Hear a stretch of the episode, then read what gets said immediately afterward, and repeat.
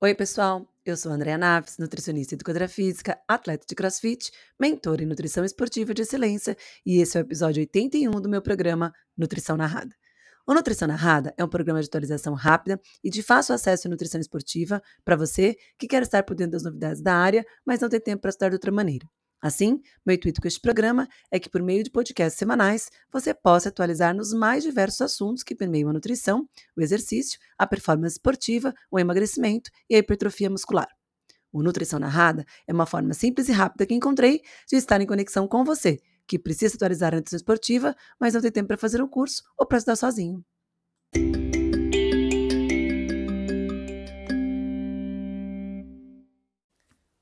Do nosso podcast de hoje é sobre nutrição para dor crônica. No episódio anterior, a gente viu a relação e a conexão existente entre o nosso intestino, cérebro e o músculo. E eu também falei para vocês da relação cérebro-músculo, músculo-cérebro e o impacto que essas estruturas também têm no intestino. E a gente viu que o exercício tem um papel fundamental ali em modular a nossa microbiota intestinal, em propiciar a produção de neurotransmissores pelo cérebro e também de propiciar a produção de exercinas ou de miocinas pelo músculo esquelético. Todas as substâncias interagem entre si e garante, claro, a qualidade da nossa saúde. Assim como o nosso padrão alimentar e a nossa quantidade, qualidade de exercício físico também tem impacto direto nessas estruturas. Uh, nesse contexto, a gente não pode deixar de falar da importância que a nutrição tem associada ao exercício físico na regulação da dor crônica. Dor crônica é algo que, um dos sintomas que a gente tem tido cada vez mais é, presente no consultório.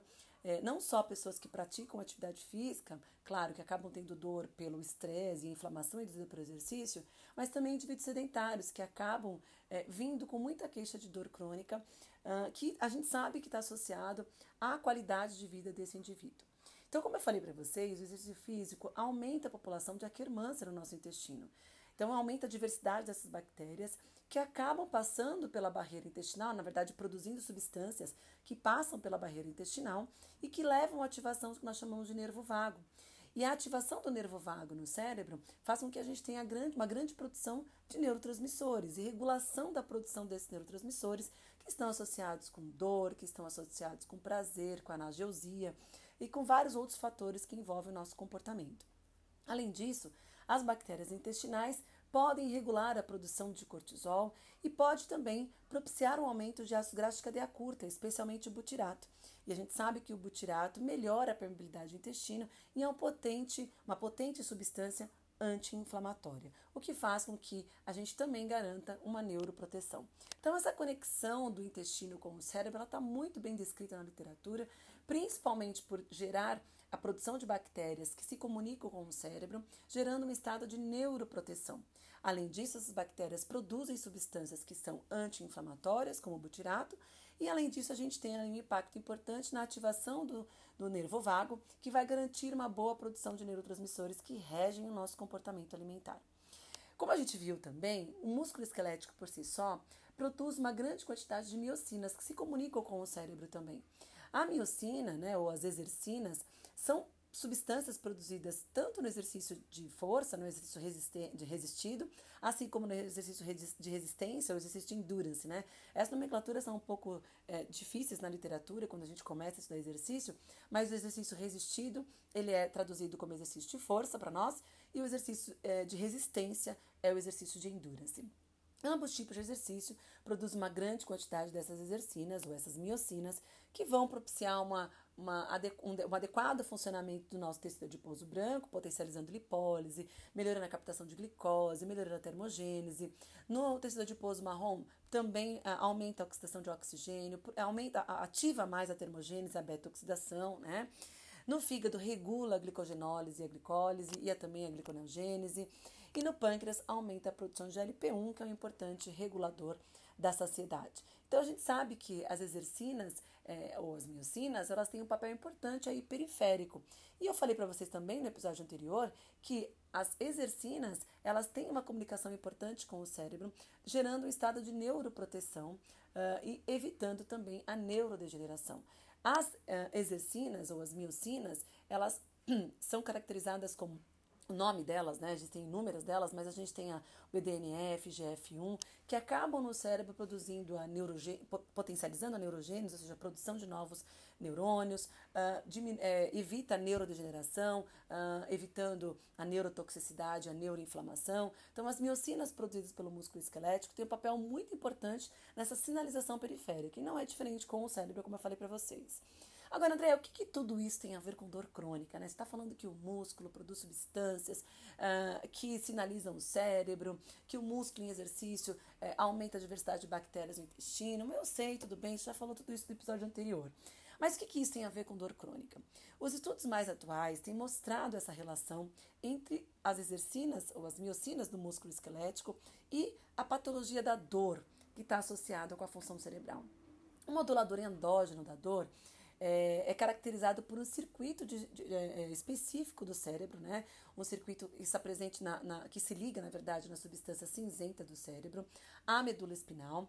E as pesquisas demonstram que as miocinas podem atuar nessas áreas para produzir uma modulação de dor. Então, o que, que a gente tem? O exercício parece que ele tem um efeito hipoanalgésico, porque ele, o, o, o músculo em exercício passa então a produzir essas miocinas que passam a barreira hemotalâmica e sinalizam nessa região do cérebro sobre a modulação da dor, reduzindo a dor. Então a gente é, é muito engraçado, né? Porque é, muitas vezes vai na contramão daquilo que se espera, né? Do que aquilo que as pessoas imaginam. É, porque acham que o exercício aumenta a dor, né? Então, se você tem dor, acaba que a pessoa ela fica muito mais limitada, lógico, né? Pela sensação de dor e ela passa a ter uma restrição da prática do exercício físico quando na verdade o exercício é um importante modulador da dor. Então a pessoa entende, ah, estou sentindo muita dor, não vou fazer exercício porque vai aumentar a minha dor.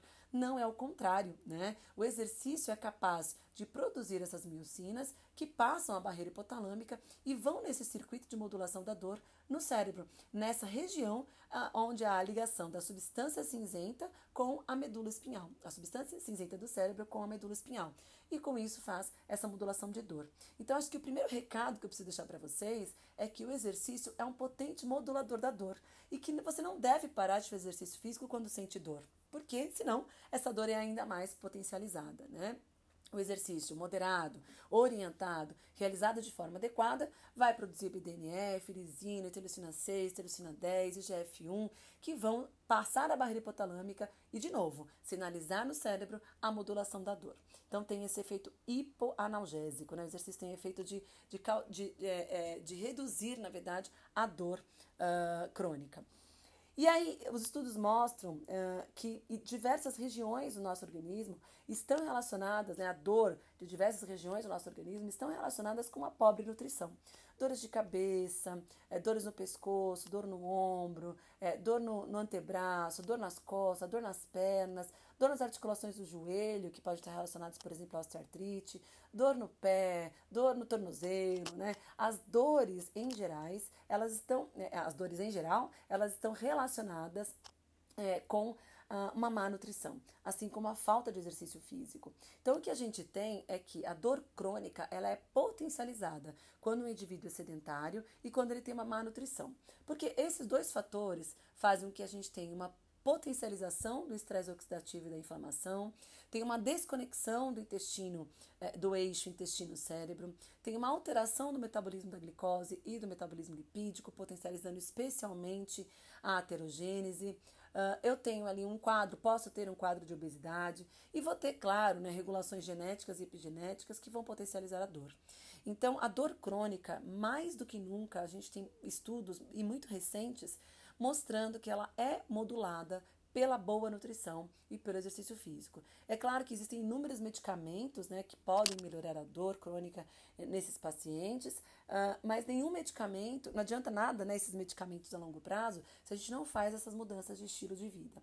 Então, é sim cada vez mais necessário a gente ter a implementação da nutrição no tratamento da dor crônica, não só da nutrição, como do exercício físico. Então, o exercício como modulador da dor pela produção de, neuro, de exercinas, né? Que vão ter um impacto importante ali cerebral, é, em é, produzindo neurotransmissores e, e, e, modulando os circuitos que estão associados à dor crônica na região cerebral. Então é importante a gente pensar nessa questão do exercício e da nutrição, que vários estudos, a gente tem um estudo muito recente, de 2022, mostrando as recomendações nutricionais para pessoas que têm é, que experienciam né, essa sensação de dor crônica. Então, o primeiro item que a gente não pode esquecer quando a gente está tratando um paciente com dor crônica é o exercício físico. O segundo item é a nutrição, e dentro do primeiro item da nutrição seria então o consumo de frutas e verduras. Né? Então, o consumo de vegetais em geral, de hortaliças em geral, tem um papel muito importante na modulação da dor.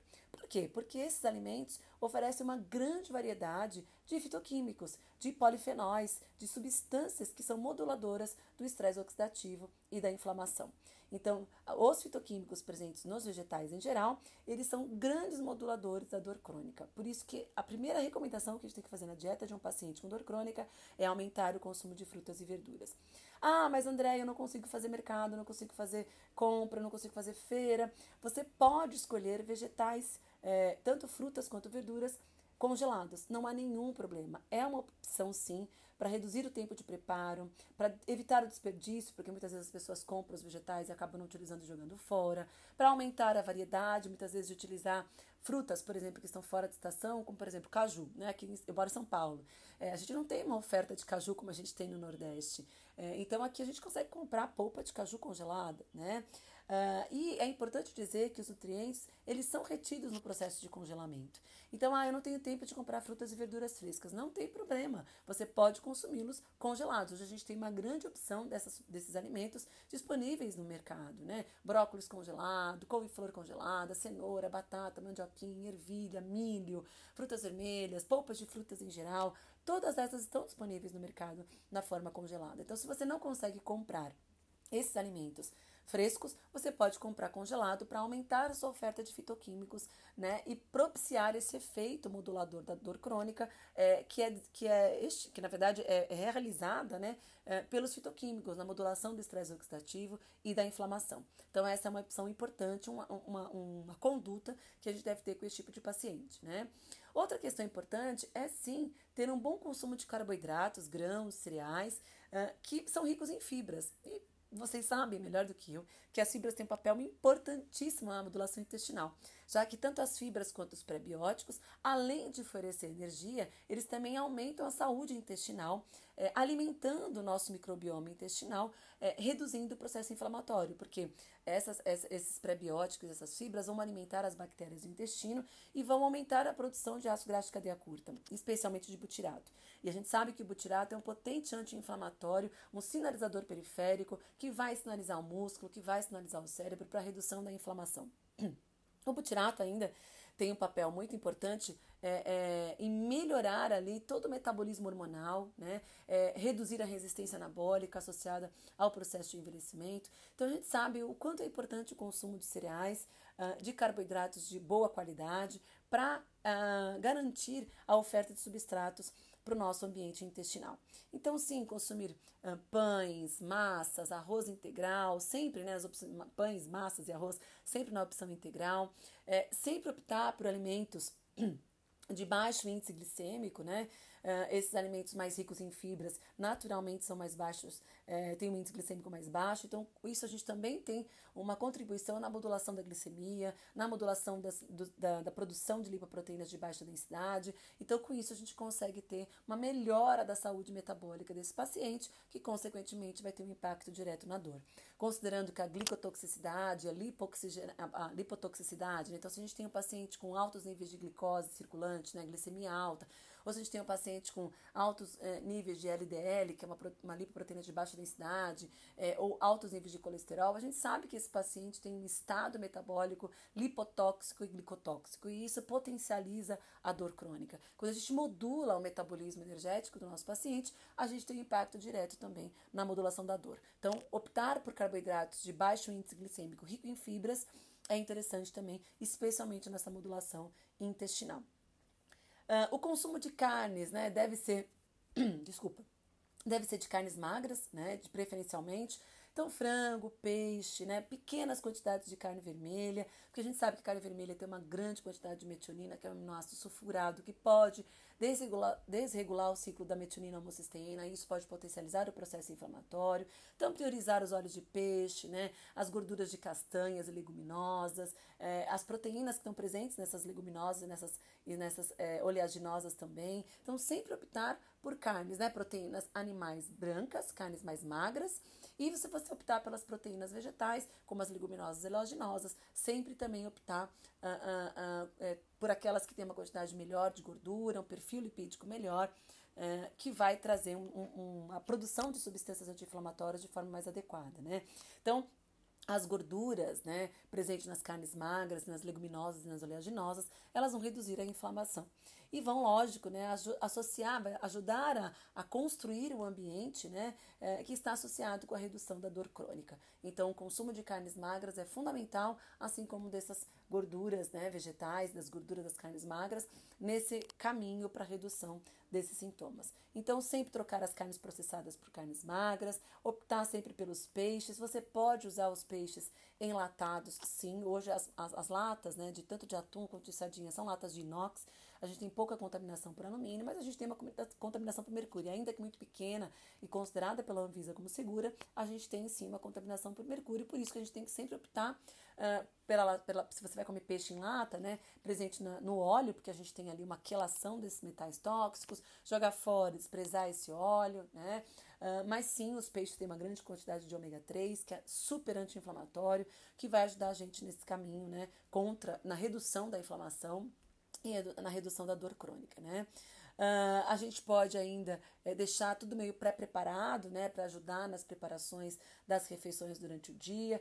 E todas essas, essas condutas acabam facilitando. A gente pode consumir a ah, leguminosa de caixinha que tem no mercado, pode ser uma opção. Tudo isso ajuda, né? Opte, claro, por marcas que não tenham uma quantidade muito grande de sódio, que não tenha tanto conservante, né? Então, tudo isso vai ajudando também a gente é, na preparação das refeições no dia a dia dos nossos pacientes, né? A gente tem hoje leguminosas congeladas, como por exemplo grão de bico, lentilha. Então, tudo isso vai ajudar a gente nesse processo de, de mudança de hábitos que vão atuar na melhora da, da inflamação, do estresse oxidativo e diretamente na redução da dor crônica. O consumo de é, é, leite e derivados, né, de, de, de produtos lácteos, pode ser uma opção. Sempre escolher, claros, é, é, claro, é, produtos lácteos de alta qualidade, então leite tipo A, queijos que não têm uma grande quantidade de gordura, iogurtes também mais magros, né? Então sempre pensar ali é, é, que esses alimentos são fontes de proteínas e gorduras, né? são importantes fontes de vitaminas e minerais, especialmente as vitaminas lipossolúveis, que vão ajudar em todo esse processo também da modulação do, da inflamação. Então a gente sempre indica consumir né, esses alimentos mais pobres em gorduras, né, quando possível, então escolher os desnatados. Uh, a gente pode pensar em queijos né, com uma quantidade menor de gordura, em queijos que sejam mais maturados, mais curados, que vai ter uma grande quantidade de bactérias boas ali também. É, deixar tudo meio preparado, né? É, se você vai utilizar queijo, deixar eles fatiadinhos, por exemplo, utilizar o, o iogurte natural grego, né, que não tem açúcar. Então, todas essas possibilidades é, vão ajudando a gente a construir o plano alimentar desse paciente.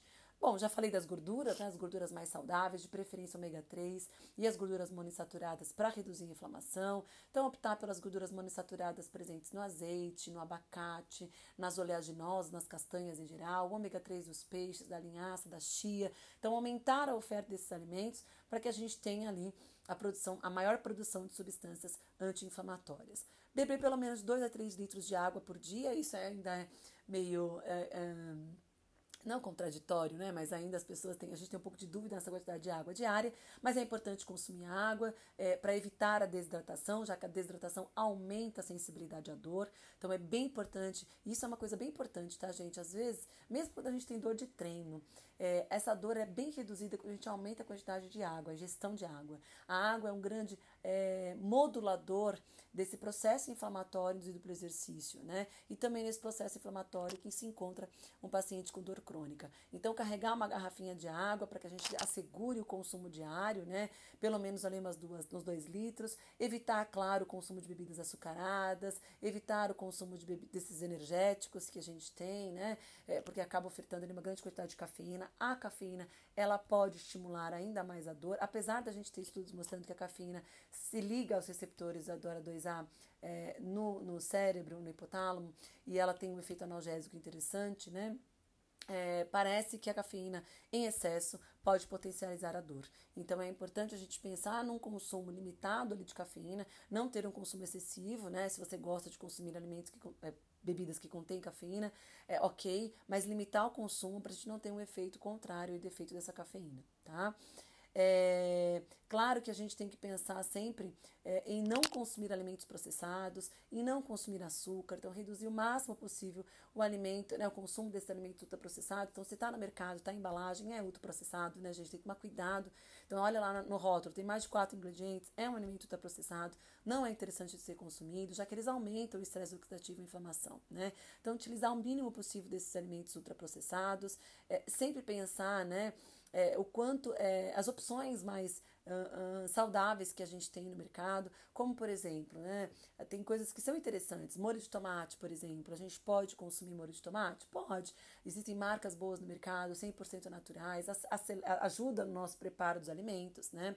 Legumes já cortadinhos e congelados, como eu falei para vocês, né? As leguminosas já congeladas, as frutas, então tudo isso é possível, desde que a gente olhe esse produto no mercado e veja se ele está só minimamente processado para consumo imediato ou se ele é ultra processado, né? Tem uma grande quantidade de conservantes, aditivos químicos, que aí não é interessante a gente ter esse consumo, já que isso pode prejudicar ainda mais o processo inflamatório é, e o estresse oxidativo, potencializando a dor crônica, né?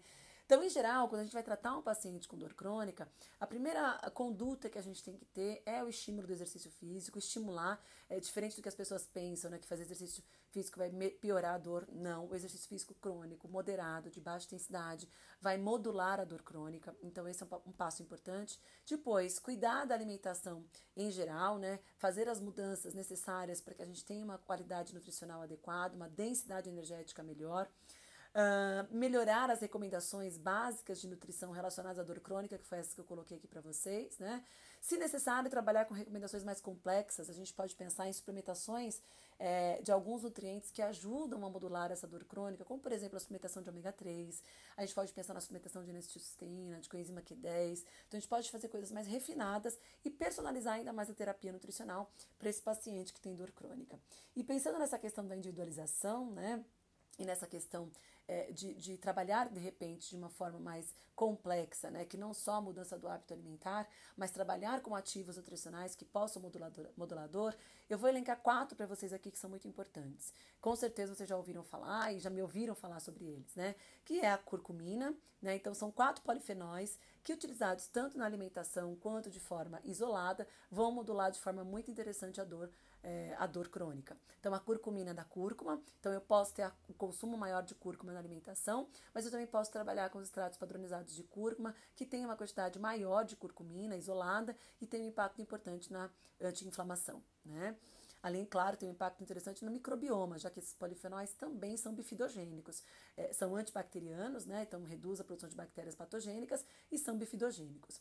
O resveratrol da uva, né, é, do cacau, a gente pode trabalhar assim como suco de uva, por exemplo, na nossa alimentação é, que apesar de ter uma quantidade grande de carboidrato, é um carboidrato bom, né? E tem ali uma grande quantidade dessa substância que é potencialmente anti-inflamatória, faz biogênese mitocondrial, então melhora o estresse oxidativo, é super antioxidante. Então a gente pode trabalhar com o suco de uva na alimentação como fonte de resveratrol e a gente pode, pode trabalhar como extrato, né, com resveratrol na forma de, do extrato de vitínis vinífera, que é o extrato da uva, que tem o resveratrol ali em maior concentração e a gente já tem produtos no mercado brasileiro é, de resveratrol que vão atuar nesse processo de anti-inflamação. Então, eu optaria também pela suplementação do extrato de vitrinas vinífera ou ainda do Polygotum cuspidatum, né? É um nome estranho, mas é uma erva chinesa.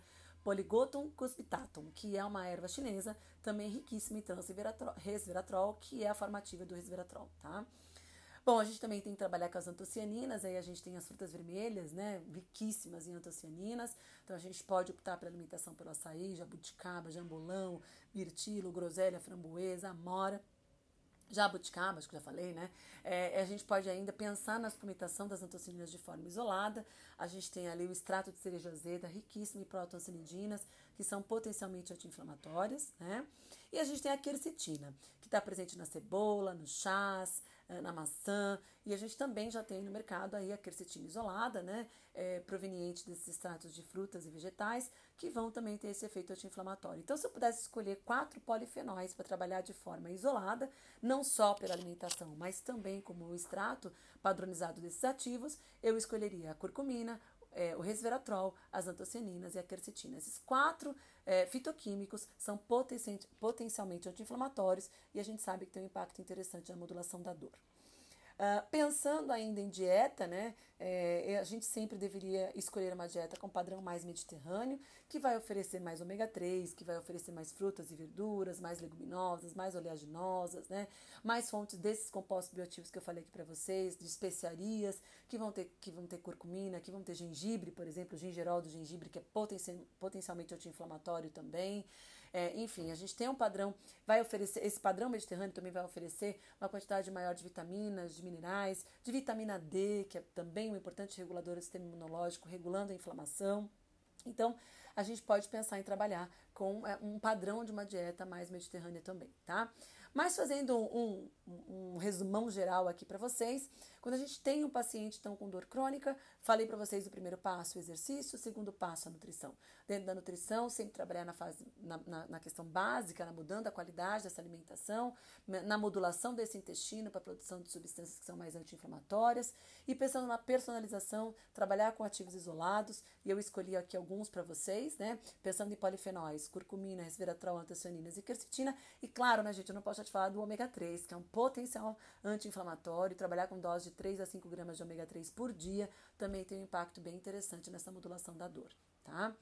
Bom, gente, acho que dessa maneira eu tentei trazer para vocês aqui um pouquinho, né, é, do quanto a nutrição tem um papel importante na modulação da dor, que quando associada com o exercício físico vai ter uma, um impacto muito interessante. É, não tinha como não falar desse assunto, já que o nosso episódio anterior foi dessa conexão intestino, músculo e cérebro, e esse é um sintoma que tem aparecido cada vez mais no nosso consultório e que a gente pode sim estar tá na nossa mão, é, nas nossas mãos, o tratamento desses pacientes em termos nutricionais tá bom?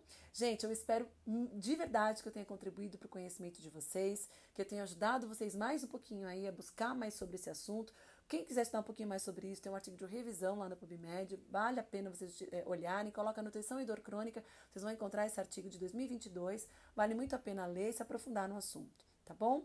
Muito, muito, muito obrigada sempre pela audiência de vocês. Não deixe de entrar no meu site, andreanaves.com.br e ver lá que tem bastante conteúdo do blog também, bastante conteúdo escrito que pode ajudar nas suas condutas do dia a dia, pode contribuir para o teu conhecimento. Lá também tem todos os meus cursos, a imersão, uh, o nosso congresso de junho, de 21 e 22 de junho uh, desse ano. Tem bastante coisa que eu tenho certeza que vai poder ajudar você profissionalmente, tá bom? Ah, e se estiver escutando Nutrição Narrada, não esqueça de fazer um, tirar uma fotinho, né? Fazer um print e é, me marcar, postar no Instagram e me marcar, que eu vou fazer questão de repostar vocês, tá bom? Um grande beijo, muita saúde, paz e prosperidade para vocês. Boa semana e a gente se vê no nosso próximo podcast.